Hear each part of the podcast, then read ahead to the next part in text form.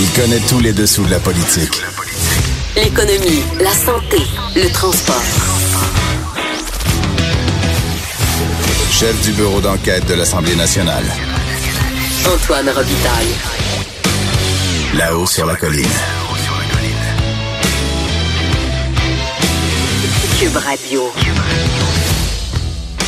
Bon mercredi à tous euh, en direct de Montréal aujourd'hui. Ben oui, je suis hors de mon milieu naturel, c'est-à-dire le Cochon. Donc euh, Montréal dans les superbes bureaux de Cube, place Émilie Gamelin ou pas loin. Mercredi donc euh, sur la colline ça bouge par exemple. Période de questions, Conseil des ministres et, et d'ailleurs qui dit mercredi dit jour de la chronique environnementale de Louis-Gilles Franqueur à 13h45. On va parler, il va y avoir même une primeur Louis-Gilles Franqueur aujourd'hui. On aura aussi le ministre ministre de l'Éducation, Jean-François Roberge, qui viendra nous parler vers 13h15 là, des écoles religieuses, la manière dont il compte euh, limiter ces, écoles-là, les encadrer. Euh, donc, c'est intéressant parce qu'il y a plusieurs autres ministres qui ont essayé depuis Michel Courchaine, euh, Monsieur Bolduc euh, et compagnie. Il y aura ensuite Lise Ravary sur la menace de blocage parlementaire total de Québec solidaire. Lise Ravary, donc chroniqueuse au Journal de Montréal. Mais d'abord, évidemment, il y a des vadrouilleurs qui sont dans le Cochron à Québec. Et on commence par Marc-André Gagnon, qui est chroniqueur, pas chroniqueur, pardon, reporter au Journal de Québec. Bonjour Marc-André. Bonjour, mon cher Antoine. Et tu as le droit tout de suite à ta musique de présentation. Oh!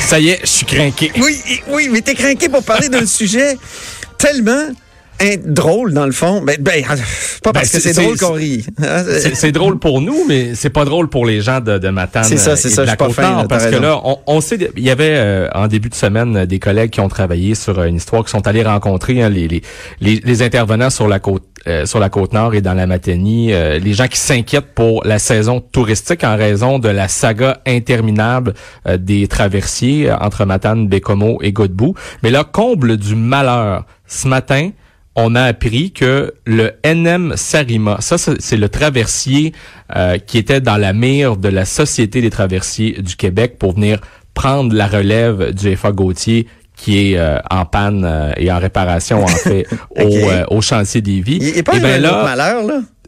Ben, il est entré en collision avec un autre navire donc en Allemagne. Le Sarima était à Hambourg ben, il y a de cela quelques semaines lorsque je vous en avais parlé et euh, on l'a amené au port de Coxhaven pour effectuer euh, des euh, essais en mer et c'est vraisemblablement lors de ces lors de, de l'un de ces essais en mer là qui a eu une collision avec un autre navire. il y a des photos, vous pouvez aller voir sur le site internet du journal. Ça semble quand même pas très très très majeur, mais il y aura lieu de se poser des questions sur euh, l'état de bon fonctionnement de ce navire-là. Et évidemment, ce n'est pas sans rappeler les, les deux euh, accidents qui sont survenus avec le NM Apollo, lui-même qui avait été acheté en catastrophe par la STQ au cours du mois de janvier. Ça, c'est un vieux traversier là, qui est entré en collision hein, avec les, les installations terrestres euh, du côté de Godbout, puis ensuite du côté de Matane, puis après on a décidé de, de le mettre en service parce qu'il était trop magané finalement.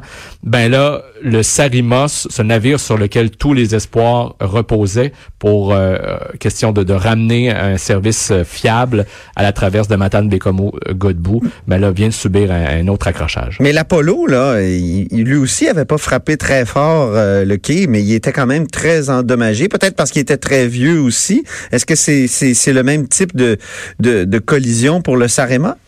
Euh, ben, on n'a pas pu obtenir euh, de plus de détails sur euh, la collision qui s'est produite avec le Sarima. Il faut dire que la STQ est toujours en négociation afin de procéder à l'acquisition de ce navire-là. Donc, la réponse du côté de la société d'État ce matin a été de nous dire, ben, on commentera pas un incident qui implique un navire qui, nous, qui ne nous appartient pas. Ah, D'ailleurs, ils n'ont jamais voulu confirmer qu'il s'agit du Sarima, mais c'est un secret de polichinelle. Même le ministre des Transports, François Bonnardel a, a, nommé le Sarima lorsqu'on lui a posé des questions là-dessus sur la passerelle ici à l'Assemblée nationale ah oui? la semaine dernière.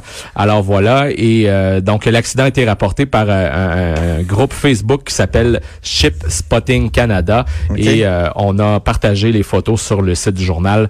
Vraiment, c'est à voir. Et à partir de ce moment-ci, la question qui se pose, c'est est-ce qu'on va acheter ce navire-là? Parce qu'imagine-toi donc, Antoine, que euh, le Sarima est identique au Cujac. Et, ah, c'est quoi le Cujac? Le, le Cujac, c'est un traversier que Marine Labrador a acheté après avoir vendu, après avoir vendu l'Apollo à la Société des traversiers du Québec. Donc, c'est des navires jumeaux. Et le Cajac, euh, donc qui fait euh, la traverse entre euh, Blanc-Sablon et Sainte-Barbe à Terre-Neuve, est resté pris dans les glaces pendant très longtemps au cours des dernières heures. Et il y a des maires dans ces secteurs-là, des élus locaux qui disent que ce traversier-là n'est pas adapté pour le détroit entre euh, de, qui, qui est de Belle-Île, qui, euh, qui est situé entre Saint-Barbe et Blanc-Sablon. Alors, est-ce qu'on euh, Marc-André, va vraiment acheter un navire ben identique qui fait même pas la job à Terre-Neuve? Il faut surtout retenir la Société des traversiers et le gouvernement de la CAQ d'acheter un navire, mettons, norvégien de, de croisière. Là. faudrait pas acheter celui-là non plus. Mais, mais je veux pas décourager, mais le, le, le Sarima, passant, est un traversier norvégien. Ah bon? Et ça a été, il a été construit en Norvège en 2010. Au moins, il est plus récent que l'Apollo. Ils sont meilleurs dans le ski peut-être que dans les traversées. Vraisemblablement au hockey peut-être. On les a vus, non mais on les a vus en, fin de semaine, là, les, euh, dont M. Clébeau qui a, tout gagné, qui a tout remporté sur les plaines dans ce qu'ils font. Mais, on euh, rit, on s'amuse, mais c'est vraiment euh, pathétique, ah, décourageant pour les gens pas. de Il faut commencer à parler de Ging. Moi, si j'avais un mot à choisir, là, c'est Ging, malchance persistante, d'éven, poisse. C'est le karma, c'est oui.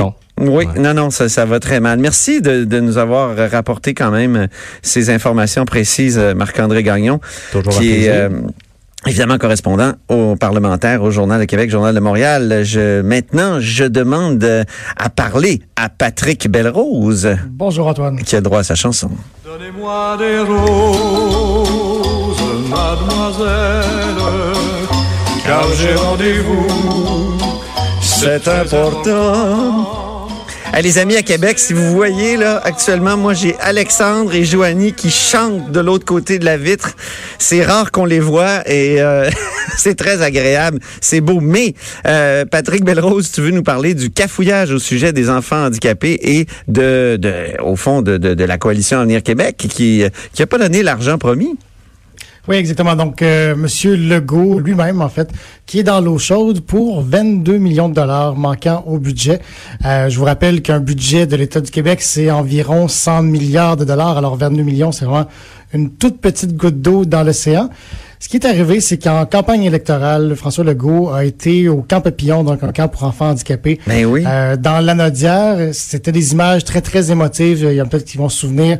On voyait un jeune enfant handicapé qui pleurait, euh, la conjointe de M. Legault, Mme Bray, qui tentait de, de le consoler.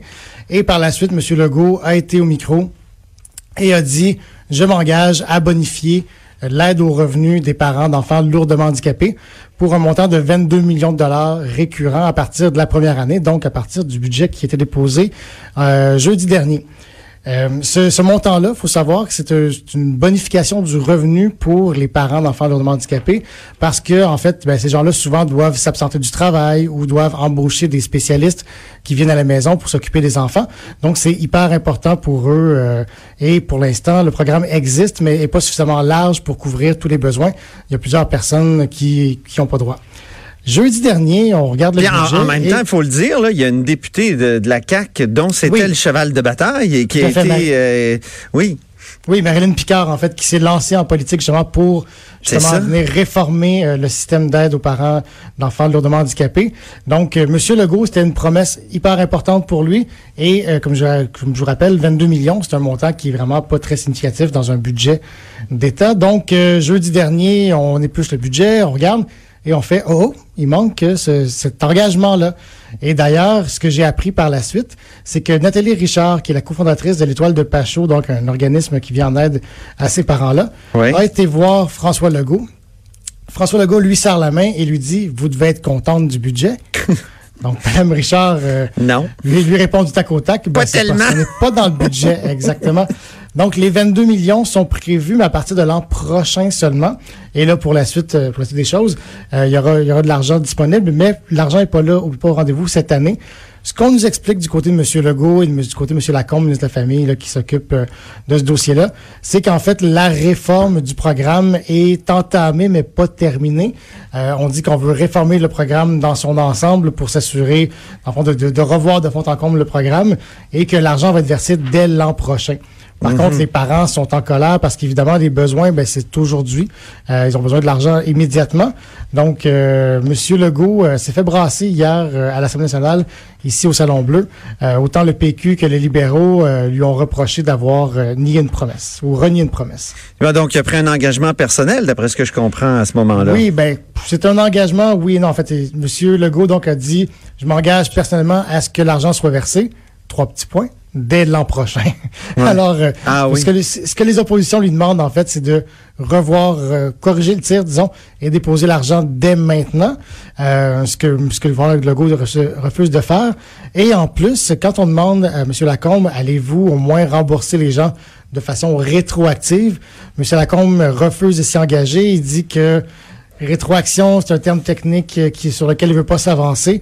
Il dit l'argent va être là, mais en fait, c'est difficile de savoir si l'argent qui était prévu cette année sera versé aux, parents l'an prochain. Mais là, si, si François Legault est allé voir la, la Nathalie Richard de, de l'Étoile de Pachot en disant euh, vous devez être contente, c'est qu'il croyait que c'était dans son budget de cette année. Alors, euh, c'est ce qu'on c'est ce qu'on en comprend exactement. Monsieur Legault semblait pas au courant que l'argent était pas là. Euh, donc, disons qu'il y a des parents qui sont restés un petit peu surpris. Là, sur une autre station, il y a, il y a un chroniqueur ce matin qui disait, ah, il, y a même eu euh, passe d'armes entre euh, François Legault et son ministre des Finances. François Legault était très déçu d'apprendre justement euh, dans le budget ou peu après le dépôt du budget que c'était pas là. est-ce que est-ce que c'est des est-ce que tu as eu écho de cette cette confrontation là entre le ministre et son premier ministre? On n'a pas eu confirmation mais oui en fait tu cites euh, Bernard Drinville qui nous dit que, en fait, la réforme du programme a été entamée trop tard. Euh, moi, M. Lacombe, hier, me disait, écoutez, dès qu'on est arrivé euh, en poste, quoi, fin octobre, on a lancé la réforme. Là, ce qu'on comprend, c'est qu'en fait, la réforme devait se faire à travers les finances et que M. Girard aurait tardé à lancer la réforme. c'est ce qu'a rapporté M. Drinville ce matin. Si c'est le cas, évidemment, étant donné que c'est un engagement personnel du premier ministre, je voudrais pas être dans les souliers de M. Girard. Ben non, hein, c'est vrai. Ça doit pas être évident. Bon, ben merci euh, infiniment, là, Patrick Belrose, euh, donc euh, correspondant parlementaire au Journal de Québec, en direct du Cochon. Et Marc-André Gagnon, s'il est encore là, je le remercie. Et ben, puis, merci. en passant, quand t'es pas dans le Cochon, Antoine, là, vraiment, tu sonnes comme une tonne de briques. Ah! C'est bon ça. Comme si j'étais dans un, comme si j'étais dans, dans la musique de l'ancien compte. Ouais, mais on veut que tu reviennes quand même là. Oh, c'est certain. Au plaisir. Merci beaucoup. Après la pause, euh, on s'entretient avec Jean-François Roberge, nul autre que le ministre de l'Éducation.